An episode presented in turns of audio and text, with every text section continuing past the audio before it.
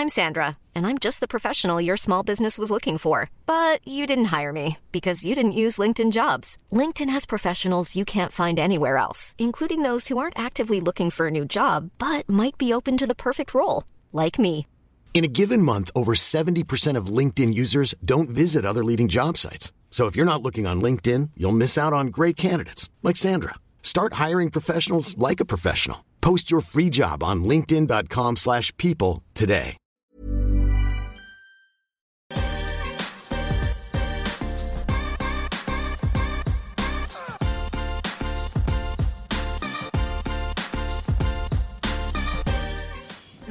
Céline, bonjour Chloé, Bonjour, ravie bonjour. euh, de vous accueillir dans notre web émission euh, l'Entertainment Lab by Newton Studio et merci d'avoir euh, accepté notre invitation. Donc euh, je voulais déjà faire un premier point sur votre parcours à toutes les deux, donc l'une l'autre Céline si tu peux commencer. Oui. parcours. Alors, moi j'ai travaillé pendant 8 ans en agence de design euh, en tant que chef de projet et directrice clientèle. Ensuite, je suis partie en start-up dans le marketing. Euh, C'est une start-up dans la robotique B2C, donc euh, rien à voir. Il y avait j'ai déjà fait un premier switch. Et il y a quelques mois, je me suis associée avec Chloé pour lancer une offre de podcast où on accompagne en fait les marques à conquérir ce nouveau média et on les accompagne pour trouver leur voix et, et créer une stratégie audio cohérente avec leur ADN. D'accord. Et toi Chloé? Alors moi, j'ai c'est un petit peu différent. Donc moi, j'ai 15 ans d'expérience euh, dans la gestion des talents, euh, enfin la partie recrutement marque employeur. Au départ en cabinet anglo-saxon et ensuite en fait euh, en big euh, chez KPMG. Euh, j'ai quitté en fait euh, la structure parce que j'avais envie d'un projet beaucoup plus créatif et entrepreneurial. Et du coup, euh, j'ai lancé, j'ai lancé le projet et en fait, je me suis associée, on s'est trouvé avec Céline.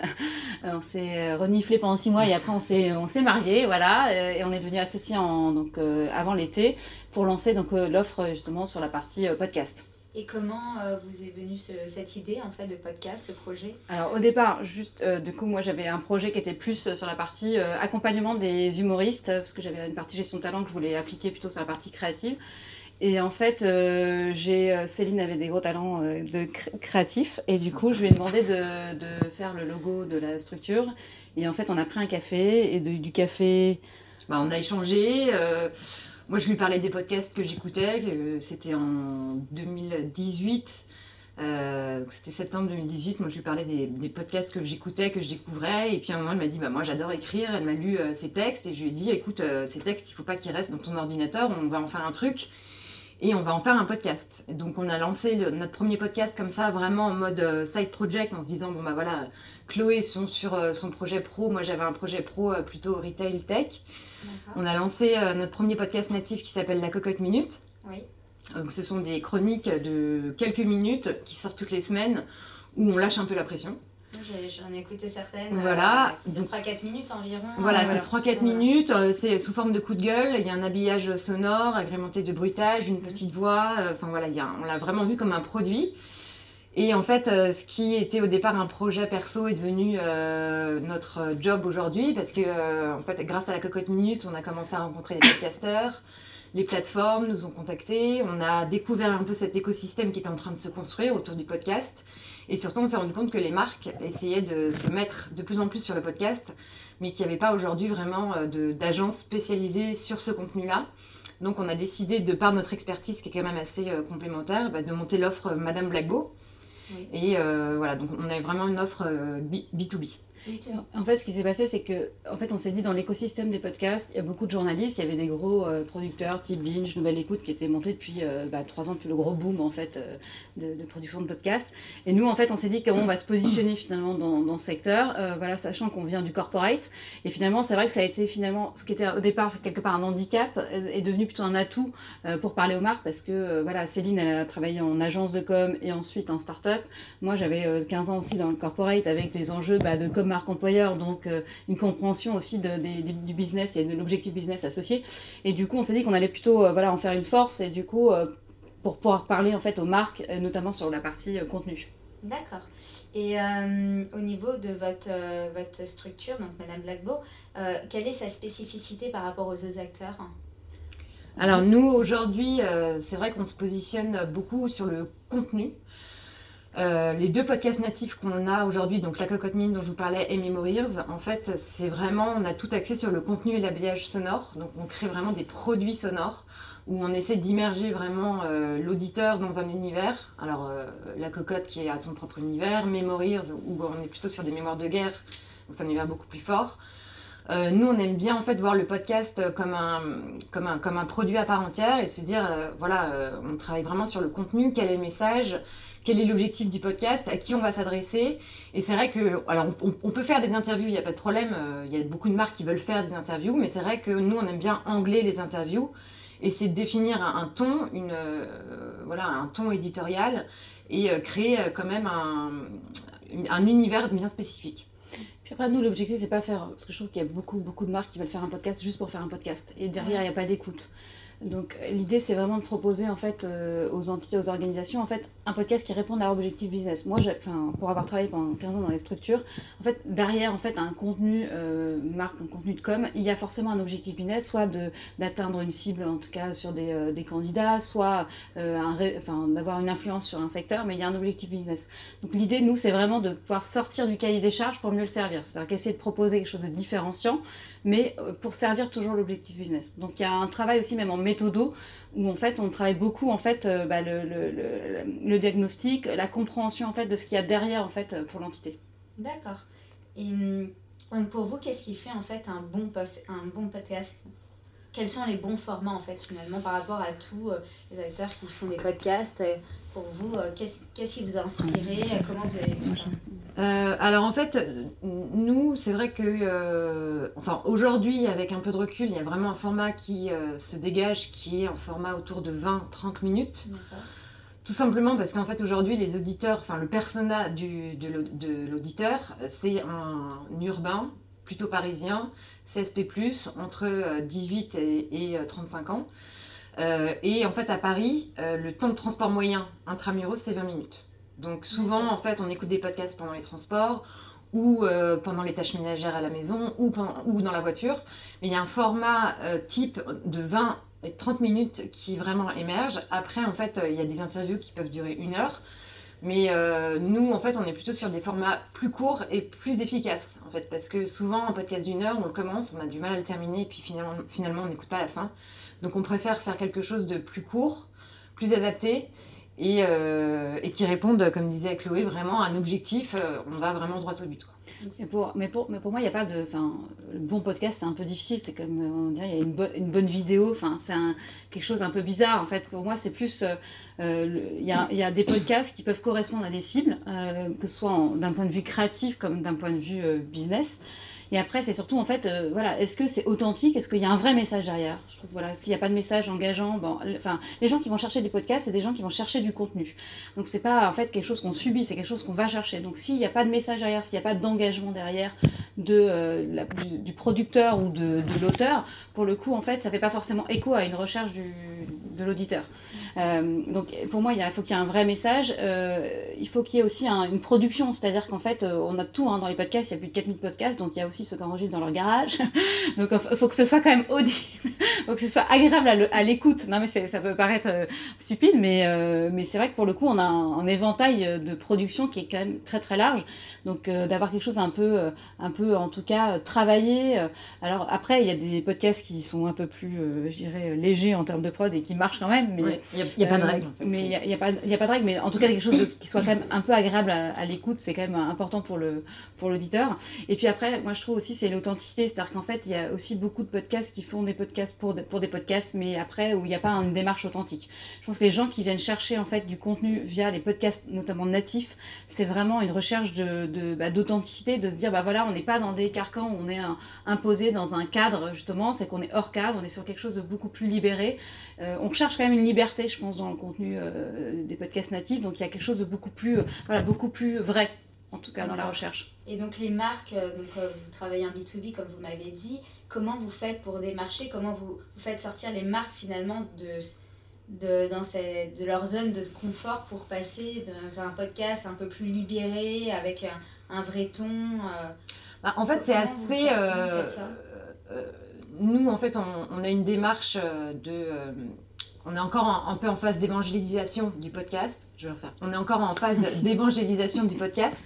Parce que c'est vrai que le podcast, euh, c'est euh, un produit qu'il faut voir comme un produit de branding et de notoriété et pas un produit héroïste avec un taux de transfo direct. Parce que, je vais le refaire aussi. Euh, Aujourd'hui, on est en phase plutôt d'évangélisation auprès des marques parce qu'on est en train de leur, euh, de leur euh, expliquer. Euh... Ça va pas. Attends. Attends, mon discours. Fasse Non, c'est bon, c'est bon, c'est bon, c'est bon. Tu peux redire la question ou pas Comme ça, ça me relance question, c'est- ma question c'était euh, finalement vous, vous travaillez donc en B2B, vous allez donc chercher les marques pour, euh, bah, pour votre business model et comment vu que vous, êtes, vous travaillez sur un ton un peu différenciant par rapport à d'autres acteurs sur le marché, comment euh, vous arrivez à faire sortir les marques de leur zone de confort et les embarquer sur un modèle podcast dans des marques un peu B2B, un peu... euh, dans des, dans des qui sont installés, qui sont un peu cadrés et qui ne connaissent pas et qui sont qu'on a besoin, comme euh, tu l'as dit avant, euh, d'évangéliser ce secteur. hein. Oui, en fait, le podcast, c'est vrai qu'il faut le voir comme un produit de branding et de notoriété pour la marque. C'est vrai que si à un moment elle a besoin de faire de la pub sur un produit, sur une offre ou sur une actualité, bah, nous, on lui, on lui conseille clairement d'aller sur de la vidéo, Facebook Ads, enfin voilà, sur des, vraiment les canaux spécifiques qui va toucher vraiment son, son consommateur. Le, podcast, il est là en fait pour décadrer et proposer un contenu alternatif aux écrans. Euh, et la plupart des marques ont de très belles histoires à raconter, euh, qu'on n'entend pas forcément, qui sont euh, souvent dans la page à propos de leur site, et au final, personne ne les lit, ces pages-là.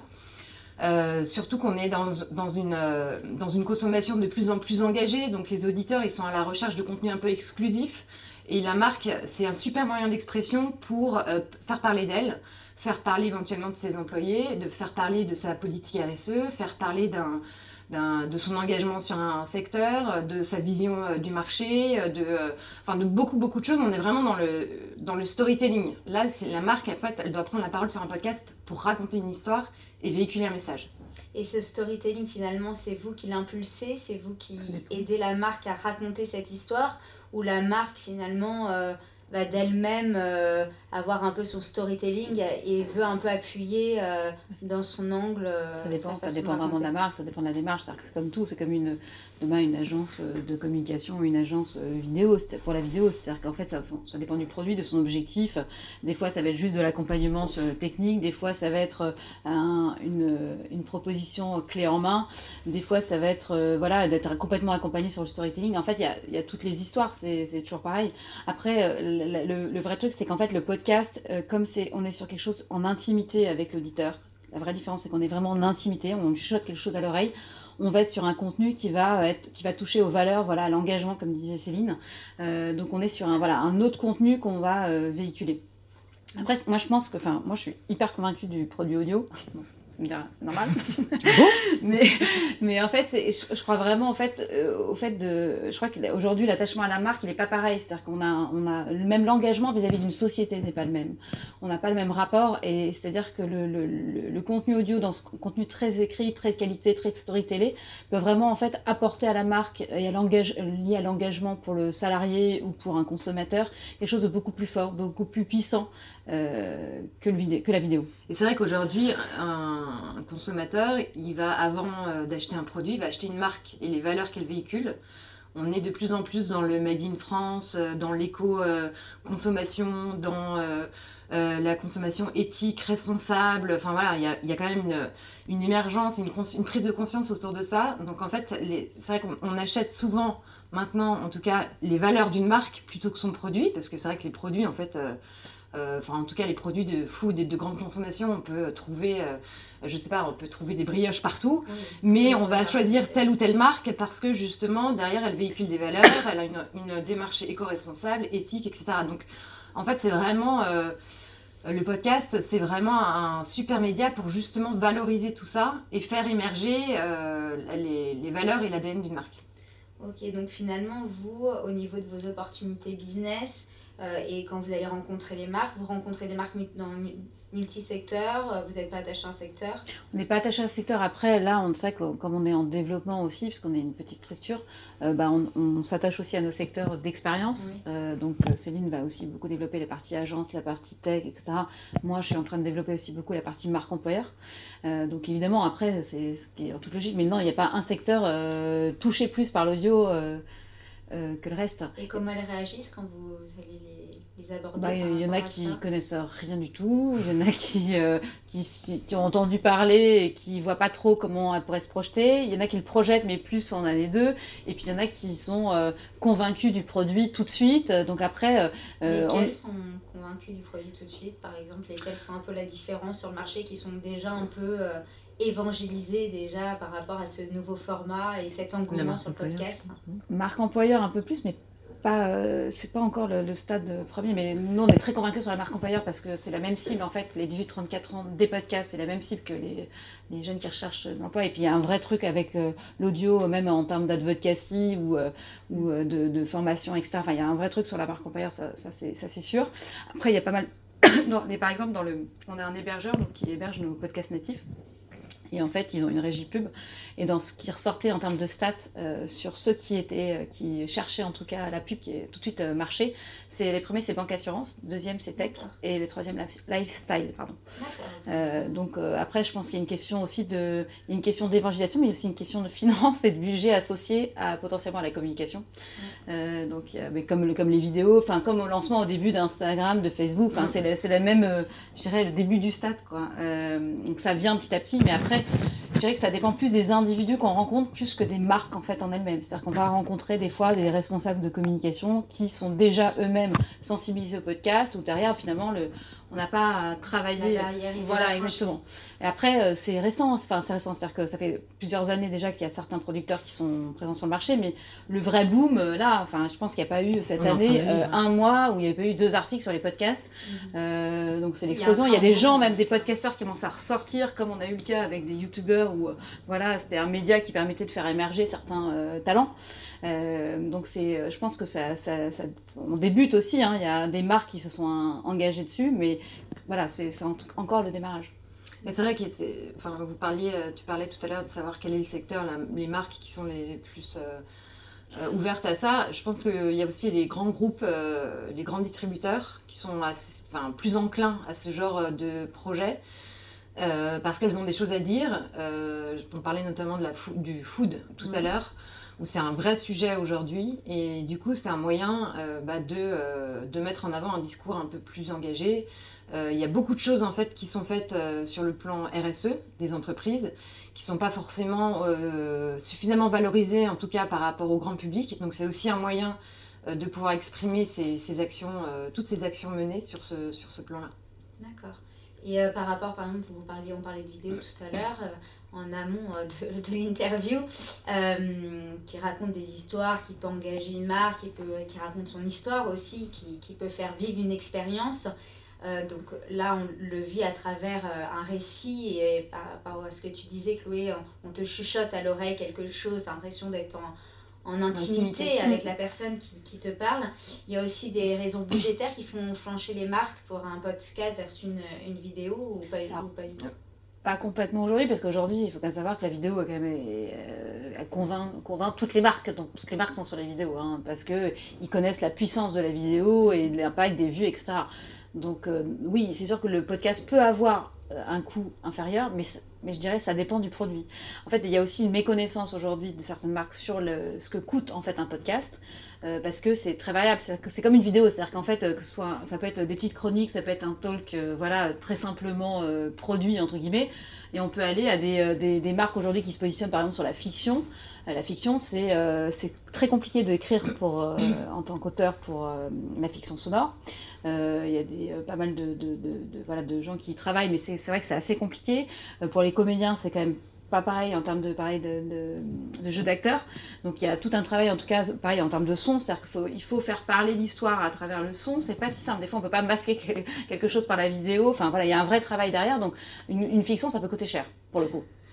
Et puis c'est vrai que euh, contrairement à la vidéo, aujourd'hui, comme la vidéo, on sait que c'est un, média très puissant, on a tous les outils de tracking nécessaires pour savoir l'efficacité, le taux de conversion, voilà, j'ai fait une vidéo, elle m'a coûté tant, mais je sais qu'il y a eu tant de clics, tant de vues, qu'il y a eu tant de trafic sur mon site, qu'il y a eu des conversions. Voilà. Donc aujourd'hui, en fait, on a un panel d'outils de tracking qui permettent de dire, OK, ma vidéo, elle a été efficace. Aujourd'hui, avec les podcasts, comme on est vraiment au début du marché, c'est en train de se structurer, on est en train d'essayer de voir quel élément et quel euh, outil de tracking on pourrait mettre en place sur du podcast. Euh, mais aujourd'hui, c'est vrai qu'en termes de métriques, on est encore assez limité parce qu'on a effectivement euh, donc, le nombre d'écoutes, le profil de l'audience, où ça a été écouté. Mais aujourd'hui, on n'est pas encore en mesure de dire, voilà, cette personne-là, elle a découvert ce podcast sur telle ou telle plateforme et ensuite elle est allée sur le site ou elle est allée se renseigner sur tel ou tel sujet. En fait, il y a un tracking qui, qui se perd en fait, parce que les outils n'existent pas. Donc c'est vrai que... Il n'y a pas encore l'efficacité business, ou en tout cas la rentabilité, le ROI qui recherche toutes les marques tout de suite à l'instant T par rapport à un podcast. Et c'est là où l'exercice est difficile quand on se positionne comme nous, euh, euh, comme producteur de, de, podcasts pour les marques, parce que justement on n'a pas suffisamment en fait, de recul encore aujourd'hui et de métriques pour leur dire, bah voilà, le podcast en fait... Euh, euh, alors non, il ne va pas vous, créer, vous augmenter votre taux de transfo tout de suite, mais en revanche, il va augmenter votre notoriété, il va augmenter votre positionnement. Votre influence. Et, euh, et, votre influence. Et, euh, et c'est un super outil d'awareness de, de, de la marque. D'accord. Et comment vous arrivez à sortir un peu votre épingle du jeu par rapport comme à tout cet engouement et tous ces acteurs Comment bah, C'est pas si simple. non, nous alors après on est vraiment, on, on, est toute toute neuve hein, sur le marché. On a lancé l'offre il y a quelques mois.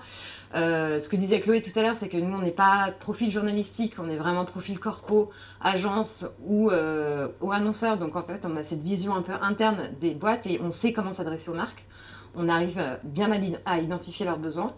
Euh, après, on a une petite structure, donc forcément, on est aussi moins, de moins, de coûts moins, moins cher, plus flexible, plus agile, qui est un mot un peu à la mode. Mais, euh, mais voilà, on est euh, ultra réactive et, euh, et puis c'est surtout qu'après, on a un duo créatif aussi, toutes les deux qui fonctionnent plutôt bien en ping-pong. Et c'est vrai que souvent, sur les marques avec lesquelles on avance, en fait, elles sont séduites non pas sur la partie production parce que potentiellement en fait c'est pas là où on va se démarquer mais c'est sur la partie contenu et définition du concept créatif et dans vos contenus euh, natifs hein, que, vous avez, vous faites, mm. vous mettez combien de temps, par exemple, pour monter un, petit contenu de 3-4 minutes? Bah Alors, par exemple, la cocotte... maintenant. Ouais, maintenant, ça va plus vite, mais la cocotte minute entre euh, l'écriture, euh, l'enregistrement, le montage, la diffusion, la communication, c'est à peu près deux jours, deux jours et demi, quoi. D'accord. Moins maintenant, quand même. Moins, mais c'est vrai que ça prend... En fait, on, on, a du mal à voir le travail que c'est derrière. Tu vas de l'idée à la diffusion, quoi, comme dans une... Là, on va de l'idée à la diffusion, même jusqu'à la communication, mais c'est vrai qu'avant de sortir les 4 minutes, euh, bah, il y a un texte écrit, il y a un enregistrement, il y a un montage, il y a une recherche de son, il y a une recherche de mots, il y a une recherche de visuel, enfin voilà, y a, ça prend, tout ça prend du temps, et c'est vrai que parfois, euh, on minimise un peu souvent ce, temps-là. Et c'est une fois qu'on le fait qu'on se rend compte qu'effectivement, bah, ça prend du temps. Et...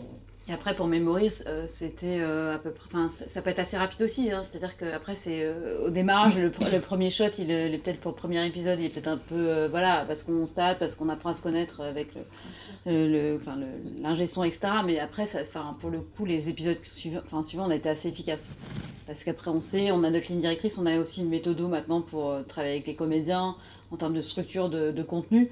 Et après, ça, après c'est juste du ping-pong, c'est juste de la revalidation, de choisir les musiques un peu en amont. Enfin, voilà, c'est plus de la méthodo, je dirais. Après, ça peut être, ça peut être assez rapide quand même. Si, si l'idée, en tout cas, c'est toujours pareil, c'est que si l'idée elle est claire au démarrage et qu'on la feuille de route elle est claire, en général, ça va plutôt vite. Très bien. Et euh, donc pour finir, euh, ma dernière question, euh, vos trois meilleurs podcasts, quels sont-ils? Alors, les trois meilleurs, moi j'écoute euh, pas mal euh, notre euh, confrère qu'on aime beaucoup, Génération Do It Yourself de Mathieu Stéphanie. D'accord. ensuite, quelques. Alors, comment il s'appelle? Transfert.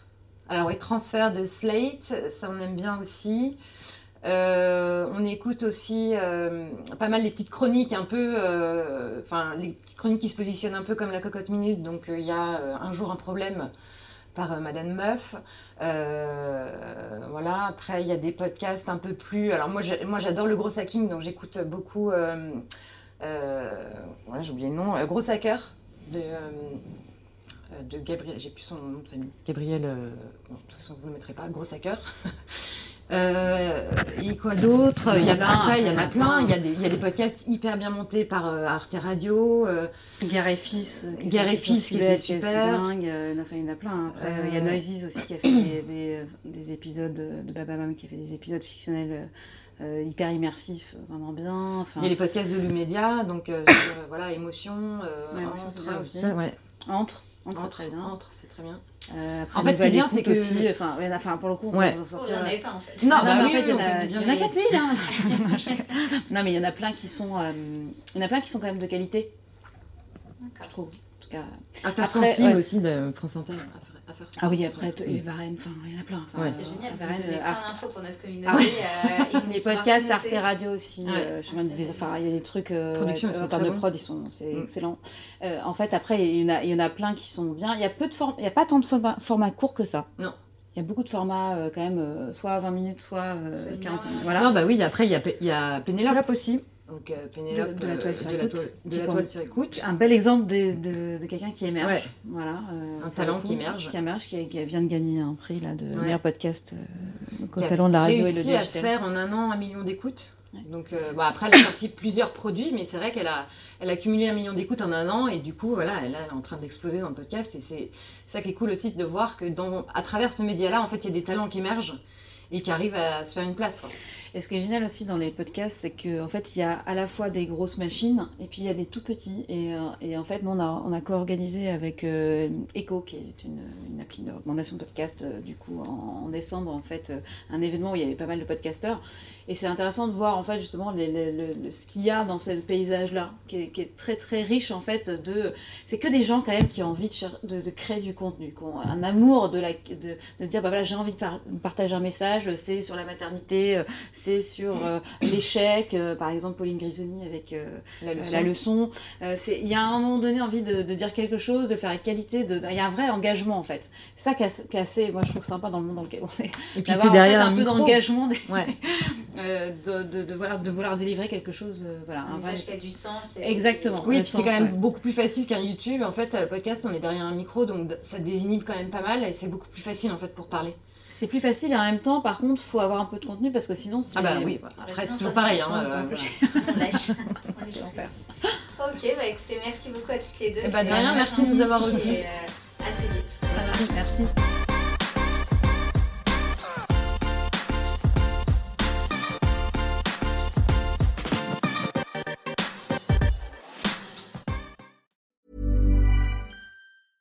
Mom deserves the best, and there's no better place to shop for Mother's Day than Whole Foods Market. They're your destination for unbeatable savings, from premium gifts to show-stopping flowers and irresistible desserts. Start by saving 33% with Prime on all body care and candles. Then get a 15-stem bunch of tulips for just $9.99 each with Prime. Round out Mom's menu with festive rosé, irresistible berry chantilly cake, and more special treats. Come celebrate Mother's Day at Whole Foods Market. Planning for your next trip?